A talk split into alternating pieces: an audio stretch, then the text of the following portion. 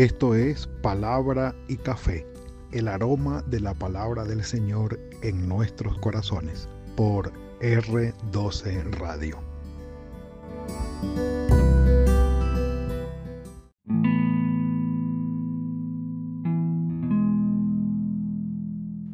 Señor, me gozo porque me has vestido con tu salvación y tu justicia.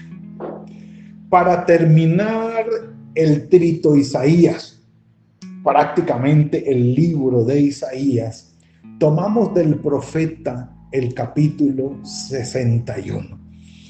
El capítulo 61 es un capítulo clave, muy importante para el Nuevo Testamento en lo que tiene que ver con el ministerio de nuestro Señor Jesucristo y ya iremos hacia allá. Lo que significa que para nosotros este capítulo es muy importante también. El trito Isaías, hablando ya el profeta a la generación o a las personas que regresaron del exilio, que llegaron de nuevo a Jerusalén para luchar con su construcción o su reconstrucción. Y es un lenguaje que va a estar muy presente allí en el, en el lenguaje del profeta, la parte de la reconstrucción, de restaurar, de renovar, de, de hacer de nuevo.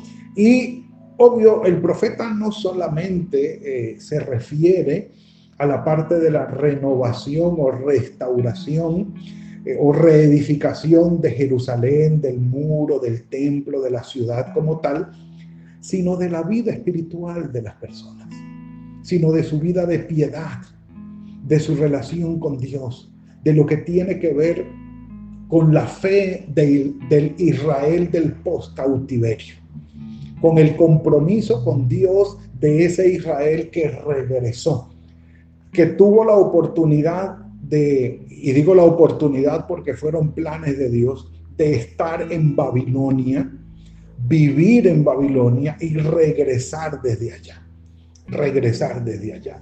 Eh, muy difícilmente eh, iba a existir un, personaje que hubiese estado en Jerusalén, hubiese sido deportado y hubiese regresado, eh, digamos por las condiciones pudo haberse dado por la longevidad de algunos, no, es el punto hoy, pero estamos hablando de una generación que regresó, que regresó.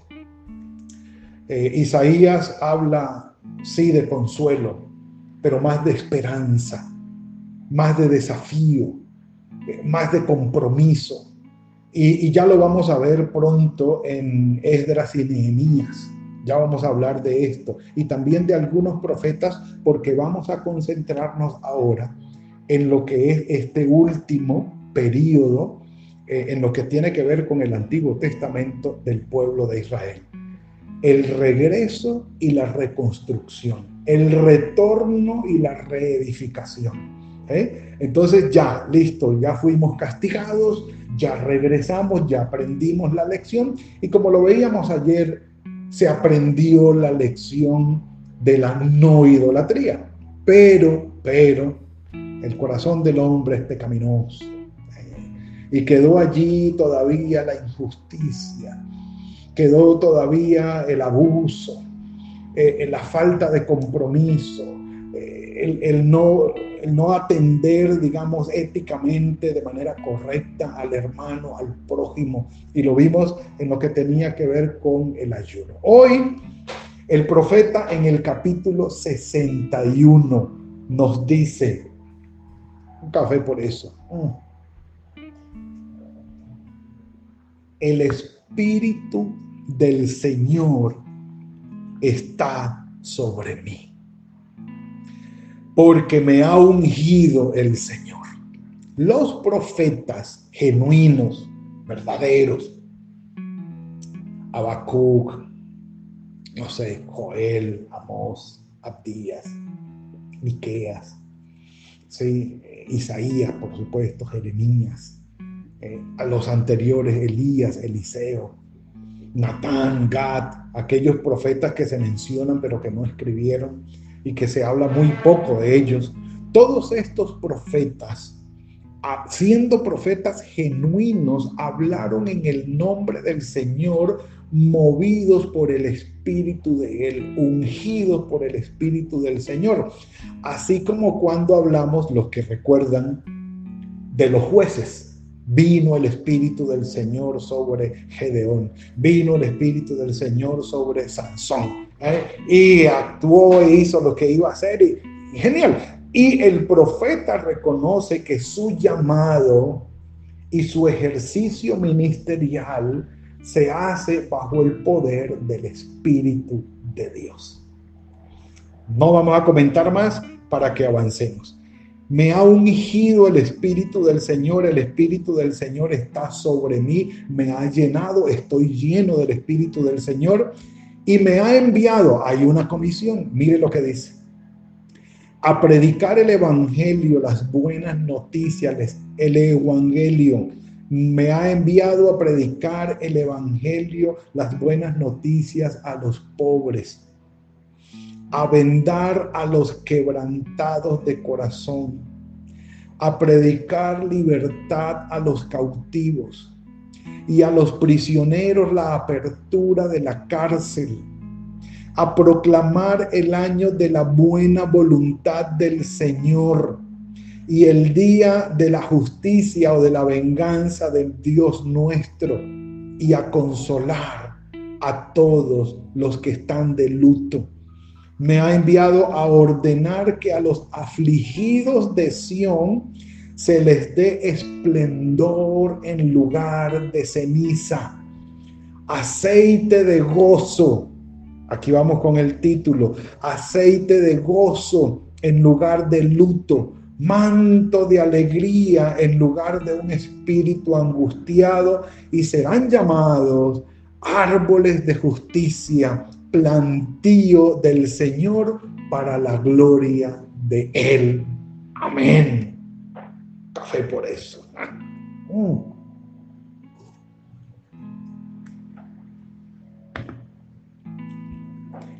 Esto es lo que el profeta, sí, en símbolo, sí, en una, en una frase simbólica, en un lenguaje simbólico, pero definitivamente guiado hacia la restauración, hacia la reedificación, hacia la reconstrucción, habla de lo que es la salvación. Todo, todo, todo. El predicar las buenas noticias a los pobres, eh, a vendar el corazón quebrantado, dar libertad a los cautivos, sacar de la cárcel a los prisioneros, aclamar el, eh, proclamar el año de la buena voluntad del Señor, la justicia de Dios, a consolar al que está de luto, a los afligidos, esplendor en lugar de ceniza, gozo en lugar de luto, alegría en lugar de angustia. Todo esto encierra o describe o define lo que es la salvación del Señor. La salvación no solamente tiene que ver en el Antiguo Testamento con tu pecado te ha sido perdonado, lo incluye, definitivamente lo incluye. Liberarlo de un peligro, sacarlo de la angustia, prosperarlo y bendecirlo porque le ha ido mal, vendar su corazón quebrantado, sí, fortalecer su alma, consolar su alma todo esto tiene que ver con una obra de restauración, de reedificación, de, renovación que incluye el proceso de la salvación de nuestro Dios. Entonces, lo que está diciendo el profeta es que la salvación en pleno del Señor ha llegado para Israel. ¿Tiene que ver con el retorno y la reconstrucción? Sí, tiene que ver no solamente hemos dicho con la reconstrucción de la ciudad, sino también con la reconstrucción de la vida espiritual, la vida personal. Nosotros sabemos cómo queda un corazón después de un fracaso, después de una herida, después de un duro sufrimiento, después de una calamidad. Sabemos cómo queda un corazón. Usted y yo lo más probable lo hemos experimentado. Y necesitamos que el Señor conforte nuestra alma. Salmo 23. El Señor es mi pastor, nada me faltará. En lugares de delicados pastos me hará descansar. Confortará mi alma. Esto es lo que está diciendo el profeta. Ustedes que han regresado, que vienen con la tristeza de haber sufrido, cualquiera que haya sido el sufrimiento, con toda la tristeza de haber sufrido, vienen a las manos del Señor. Cárceles, cautivos, liberación. Bueno, aquí tenemos que hablar de algo. El profeta hace referencia al año del jubileo.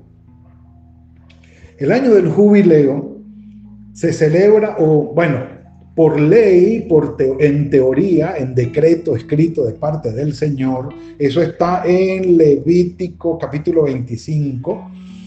El año del jubileo se celebraba cada 50 años.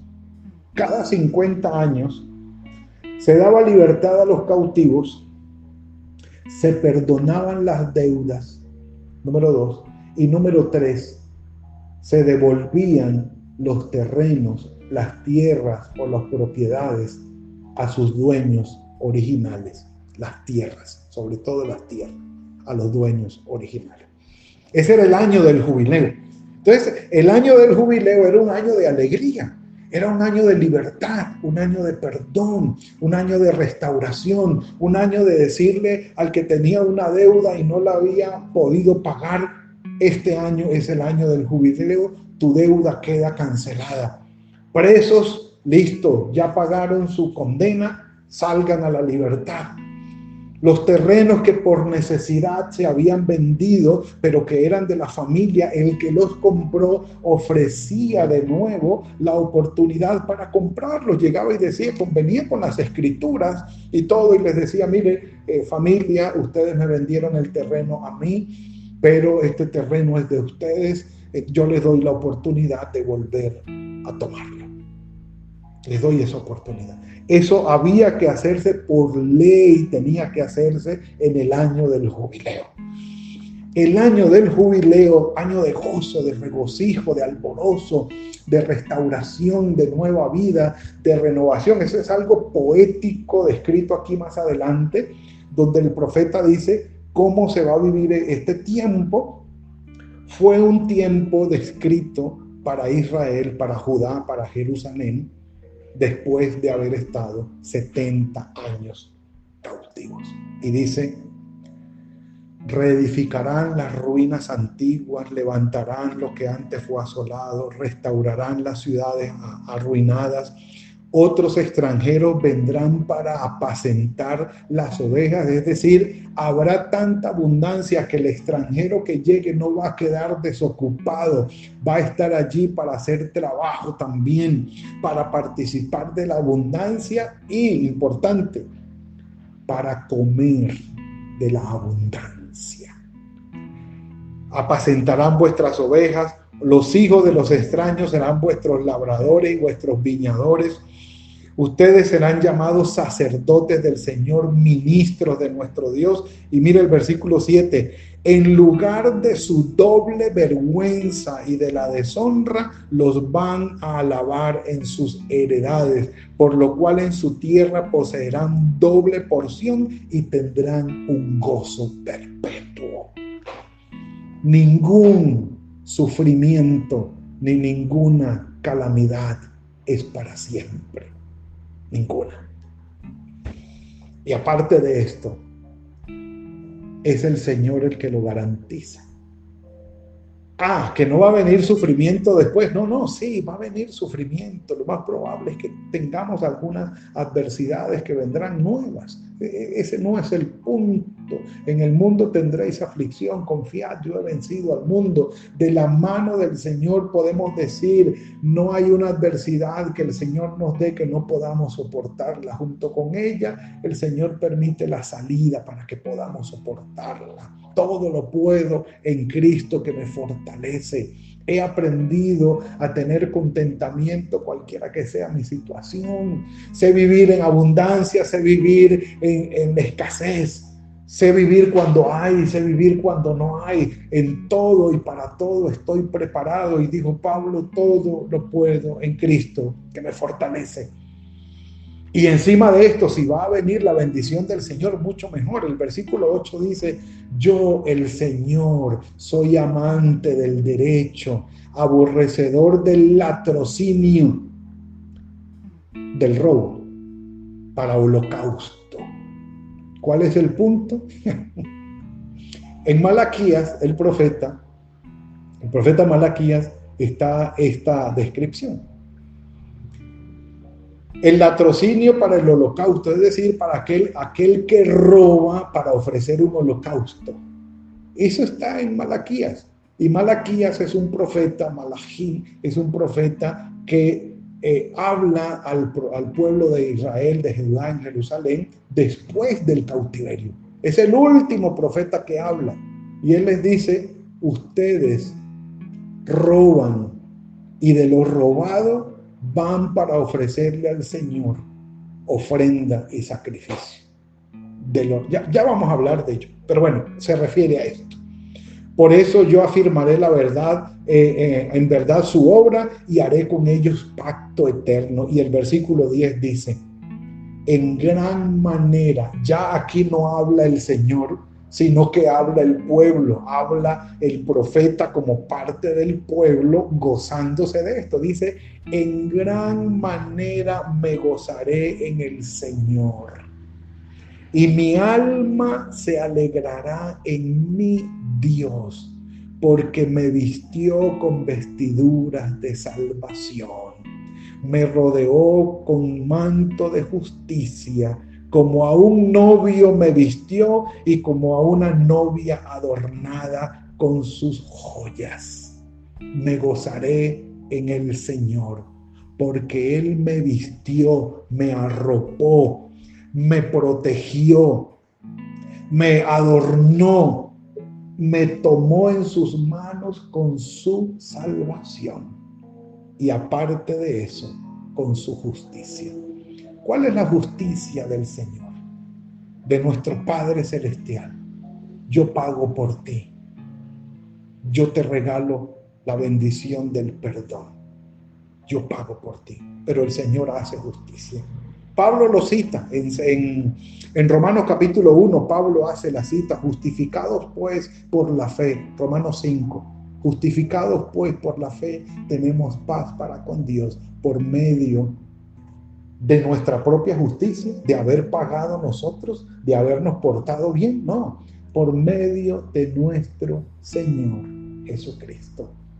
La justicia del Señor para con nosotros es extraordinaria, es un regalo, es una bendición. Por eso el gozo del profeta al concluir ya el trito Isaías, con palabra de gozo, con palabra de alegría, con palabra de alborozo, de esperanza, de ánimo para restaurar, diciendo, me gozaré en gran manera en el Señor, porque me ha vestido, me ha arropado con su salvación y con su justicia. De manera que no hay nada que temer, todo por hacer, por seguir adelante con la bendición de Él. El profeta se da cuenta que la renovación, la restauración, y lo predica, la salvación y la justicia es un regalo que viene del Señor y el pueblo se puede gozar en él y lo puede disfrutar porque esto es un regalo del Señor. ¿De qué manera tiene esto que ver con nosotros?